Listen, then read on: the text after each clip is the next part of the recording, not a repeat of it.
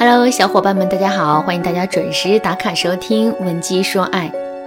如果你在感情当中遇到了情感问题，你可以添加微信文姬零六六，文姬的全拼零六六，主动找到我们，我们这边专业的导师团队会为你制定最科学的解决方案，帮你解决所有的情感问题。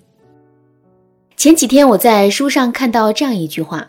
在婚姻中，一个男人的成长和进步绝对离不开一个女人对他的正确要求。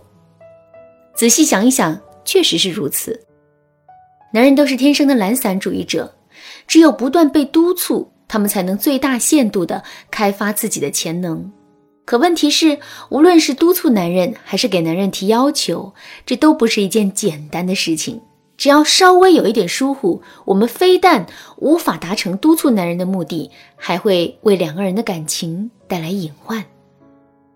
这不，就在昨天啊，我还收到了粉丝小林的求助信。信的内容呢是这样的：他说，老师你好，我叫小林，是一个九三年的新婚姑娘。按理来说，我们结婚才半年不到，现在应该正是浓情蜜意的时候才对。可现实的情况。却恰恰相反。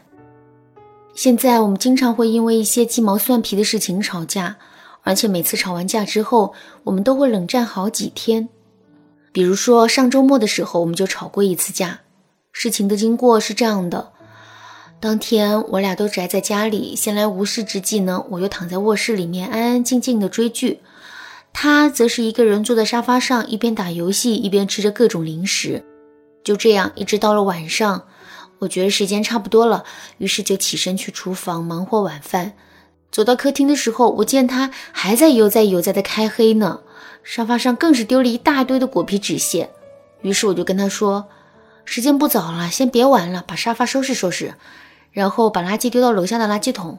我现在去厨房忙活，半个小时以后开饭。”当时他嘴上好好好的，满口答应。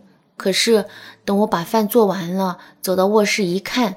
人家还在全神贯注的厮杀呢，沙发上的瓜子皮啊，更是有增无减。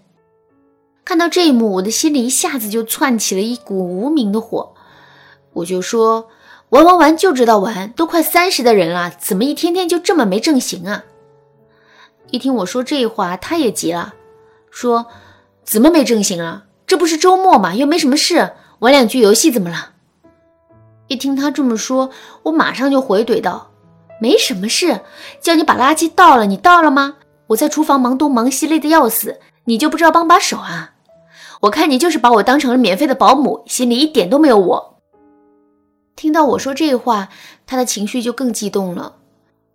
他说：“你简直就是无理取闹。”好，我无理取闹，那你跟我离婚啊，找个不无理取闹的姑娘过一辈子吧。就这样，我俩你一言我一语的吵了起来，到现在还在冷战呢。老师，我就奇了怪了，我让他不要沉迷于游戏，把家里的卫生搞好，这不都是为他好吗？他怎么就不听劝呢？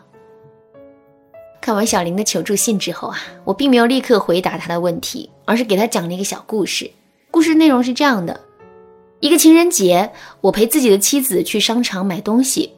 刚走到商场门口的时候，就被一个小姑娘给拦了下来。只见这个小姑娘约莫有十五六岁的样子，一手捧着玫瑰花，一手拿着玩具熊，一脸期待地望着我说：“大哥哥，给你女朋友买个玩具熊吧，今天是情人节，这个礼物她一定会很喜欢的。”听了小姑娘的这句话之后啊，我的心里着实纠结了一下。一方面，我觉得这个小姑娘确实挺辛苦的，支持一下也是应该的。可问题是，我的妻子真的不喜欢玩具熊，而且不光是玩具熊，任何带毛的东西她都不喜欢。所以在一番内心纠葛之后，我还是忍痛对那姑娘说：“小妹妹，你的玩具熊很可爱，可是这位大姐姐不喜欢带毛的东西，你还是再问问别人吧。”说完这句话之后，我本以为这位小姑娘会马上离开，然后寻找下一个客户。可没想到的是，他竟然紧接着我的话茬又问了一句：“这样啊，没关系的，大哥哥，你可以给姐姐买束花呀。情人节没有玫瑰花怎么能行呢？”说实话，玫瑰花我一早就备下了，九十九朵，一朵都不少。所以呢，我真的没有买的必要。可是拒绝的话都到嘴边了，我却发现自己根本就说不出来。于是我又只好乖乖的掏了三十块钱，买了一束自己根本就不需要的玫瑰花。讲完这个故事之后，我就问小林受到了什么启发。小林支支吾吾的半天都没有说出来。于是呢，我就对他说：“这个故事至少告诉了我们两个道理。第一，给别人提要求，这并不是一件简单的事情，需要我们动用一定的技巧，才能四两拨千斤的达成目的。就拿小姑娘的推销手段来说。”如果她在最开始的时候就让我买一朵玫瑰花的话，我很大概率并不会买。可是，在提出这个要求之前，他先是给我抛出了一个更大的要求。等我把大要求拒绝了之后，就肯定不好意思再拒绝他的小要求了。这就是说服别人的技巧。第二，即使一件东西再好，再被别人需要，只要我们强迫别人去接受这件东西，立刻。就会变成毒药。还是拿上面的例子来说，如果我拒绝了小姑娘的玩具熊，并且说明了理由之后，小姑娘依然对我死缠烂打的话，我对这个小姑娘的印象就会急转直下。我不会再觉得她很可爱、很辛苦，而是会认为她就是一个被社会过早同化的生意人，从而更加坚决地拒绝她的要求。这也有启发我们。在给男人提要求的时候，一定不要太过于生硬且重复，否则我们就很容易会收获反效果。